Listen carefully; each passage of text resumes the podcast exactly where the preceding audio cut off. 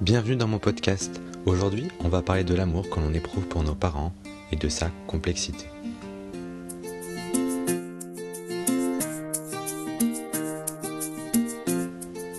Suite à mon coming out, j'ai beaucoup réfléchi. En fait, j'ai aussi beaucoup souffert. En effet, comment il aurait pu en être autrement? Et puis, j'ai beaucoup pensé aussi ma relation avec mes parents et, et l'amour que je leur portais.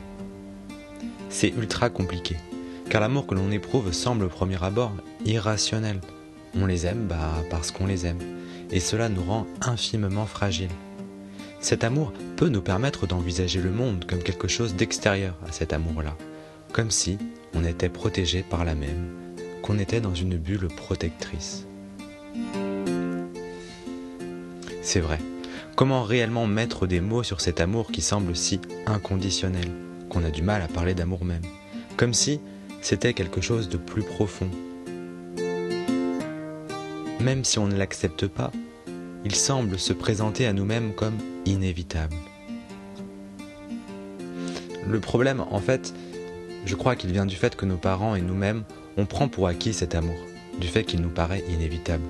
Pourtant, plus on retrace les actions qui sont faites entre chacun parallèlement à cet amour, on se rend compte qu'il n'y a pas forcément de rapport.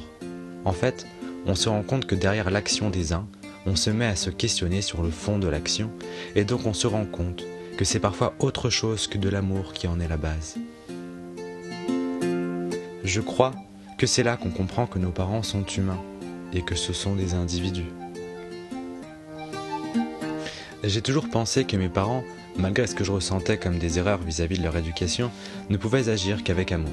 Et de ce fait, il y avait forcément moyen de leur pardonner.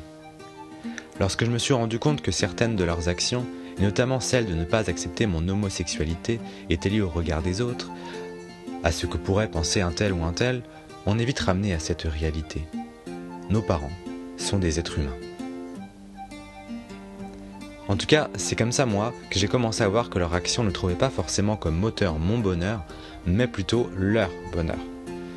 Je crois que c'est quand on se rend compte de ça, qu'on a une rupture avec l'innocence de notre enfance et qu'on commence notre chemin dans la vie qu'on appelle adulte.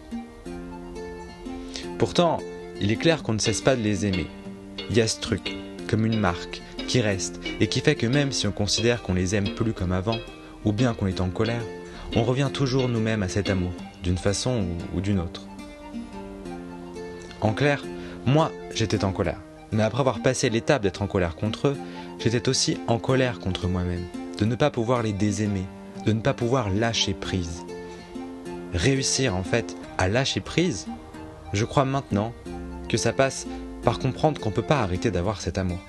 En fait, la colère même qu'on ressent se justifie du fait qu'on a toujours même enfoui en nous cet amour-là.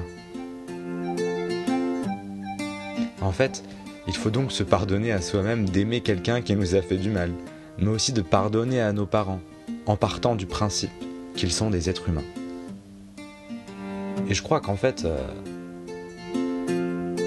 la possibilité finalement même de ce pardon, ça c'est du lourd.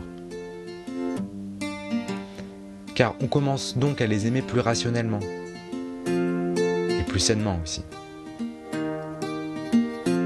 Après, tu vois, euh, je dis pas que c'est facile. Hein. Je dis juste qu'il faut que tu saches que c'est possible.